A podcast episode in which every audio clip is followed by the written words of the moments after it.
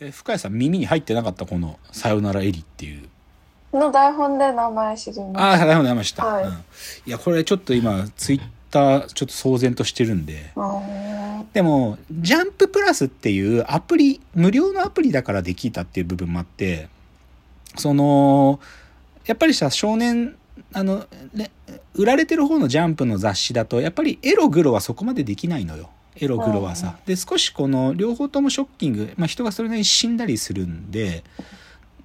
まあそういう意味でもエエログロを藤本つ樹はもともとそこは多少触らなきゃいけない作家だから。あのチェンソーマンみたいな多少ねこうバトルでっていう漫画よりかは少しこう作家性の自分の内面性がボロッと出るやつはジャンププラスだからこそできるでしかも連載みたいな19ページで毎週書いていくみたいなんじゃなくてこう200ページボコッと書くみたいなのだからできる部分があるんでだから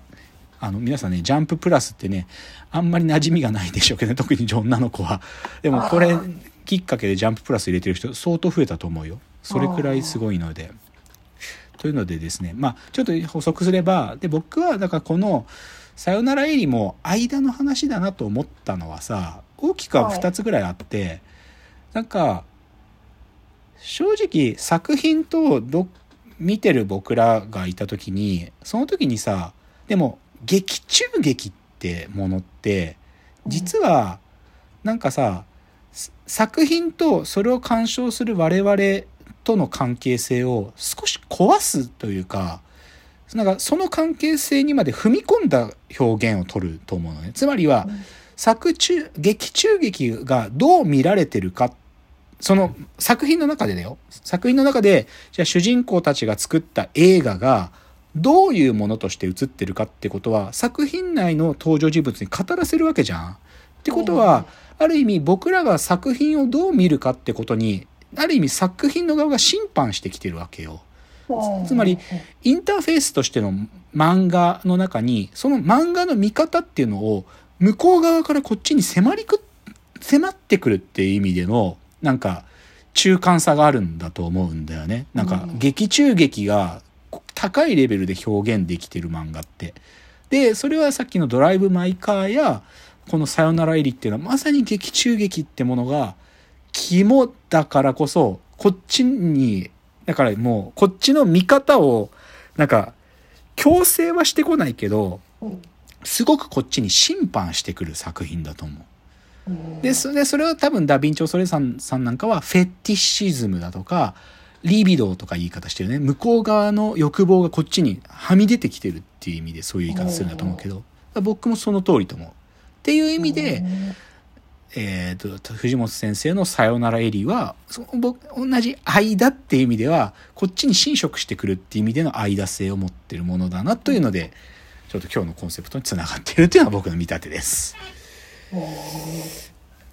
どうすか？まあでもドライブ・マイ・カーはどう思いました？深谷さんは。そこまで評価しなかった？あ下手なこと言う あうん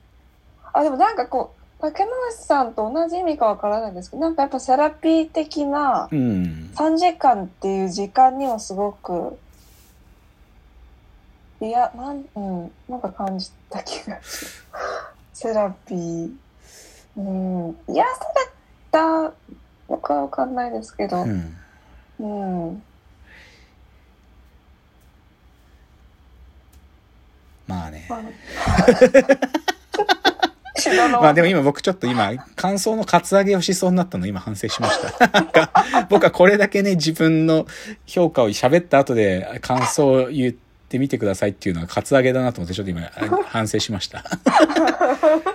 あでもあの僕の基本的な感想はちょっとそういうものであってね。だからまあドライブ・マイ・カーもさよならエリーもそうなんですけどね。ジャンルは正直言うと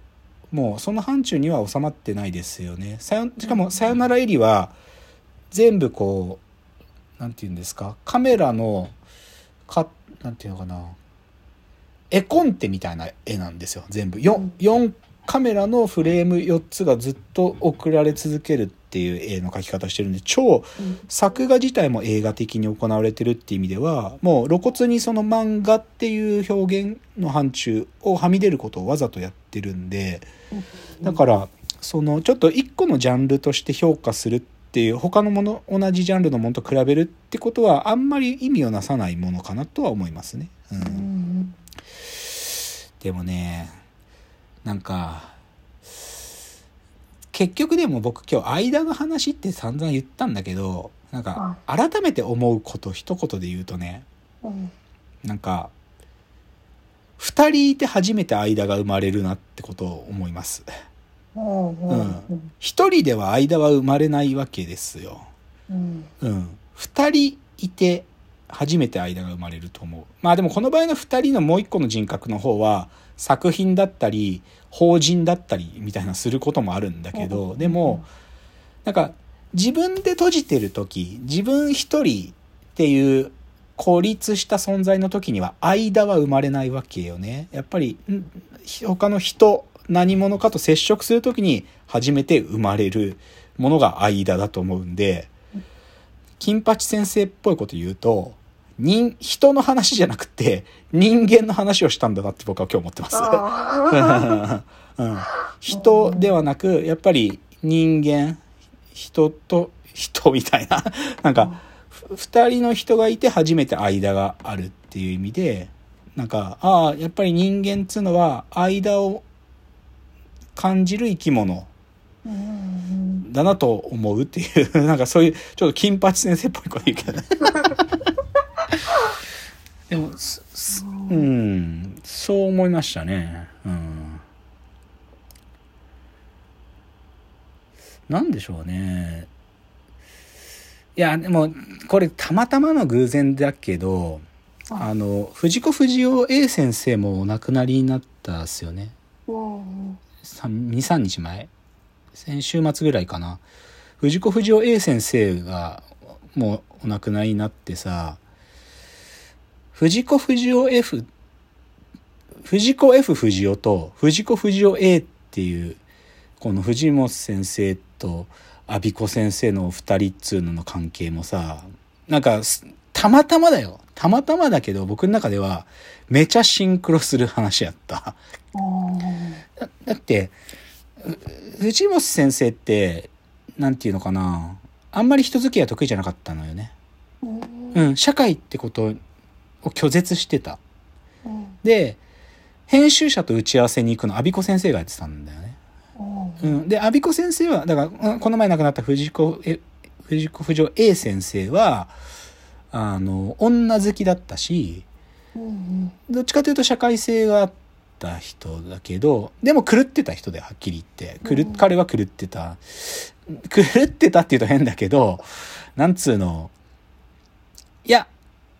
これね比べるのは微妙なんだけど少年時代って漫画って見たことあります？うん。ないですか？あ。少年時代って藤子不二雄 A 先生の傑作なんだけどあの井上陽水の歌の元になった歌ですよ。あれはあの陽水が仲良しであの少年時代映画にするって話になった時に藤子不二雄 A 阿鼻子先生が陽水さんに歌作ってねえかっつって作ったんでだから漫画があってあの音楽が作られてるんだけどでもあんなに清涼感がある話じゃないんだよ。少年時代って。本当にグロい。グロいっていうのは少年中学生っていう時間が持っている醜悪さ。なんかこう他の奴らを妬んだりとかなんか羨ましいと思うとか自分はなんでダメなんだって思うみたいな少年たちが抱えてる醜悪さが濃縮されてる話なんで結構グロいんだよね少年時代って。でも藤子不二雄 A 先生って基本的には作家さ作家って意味ではそういうところが近くてさ笑うセールスマンなんていうのもグロいわけじゃない？人間のグロい部分っていうかさを書く人でで多分それはでこれすごく僕象徴的だと思うのは藤子 F 不二雄先生はドラえもんやパーマン書いてさこういう人が、こういう存在がいたらいいなっていうドラえもんなわけだしさ、こんな力がいいなと思ったのがパーマンなわけでさ、そこはさ、どちらかというと浮世離れしてるわけよね。うん逆に藤子不二雄 A 先生が書くのはさ、人間を書く、人間っていうのは、人間の、なんかこう、集悪な部分を書くっていう意味では、うんどちらかというと、あ、間に生きてた人は藤子不二雄 A なんだなって思うってことなんだけどね。うん藤子 F 不二雄が書く世界も素晴らしいが、でもそれはどちらかというと、間の話をあんまり意識してない。で、生きてきた藤本先生だから書けたこと。やっぱり間を、別にちゃんとそっちの方が生きてるって言いたいわけじゃなく、うんそっちでも生きられた藤子不二雄 A が、でも人間の間ってものを強く意識して作った作品っていうのがそういうことだなと思うんですよね。まあ、たたまたま阿比子先生がお亡くなりになったからこういう話をただ考えただけで。でもなんか偶然ですねって感じかな、ちょっと今日い一個の反省はふ深谷さんに感想のカツアゲをしたことだな。うん。どえ混んでました？映画館あ、でも平日の昼間に行ったので、そんなに。あ混んでなかったですか？じいちゃんばあちゃんだけ、あ、そうですね。うんレスはじいちゃんまで、高めでしたあでもまだやると思うんだよな、うん。まああと23週間はやると思うからね。ぜひ。まあか僕と同じ感想を持ってほしいというわけでもないんだけどなんか歴史的作品にはもうなったんでなんかうんみなんか3時間でビビって見に行かなかった自分を僕は後悔もしたんで なんかあの見見といた方がいいと思ってる人は見た方がいいなと思いますね。うんというので今日ちょっと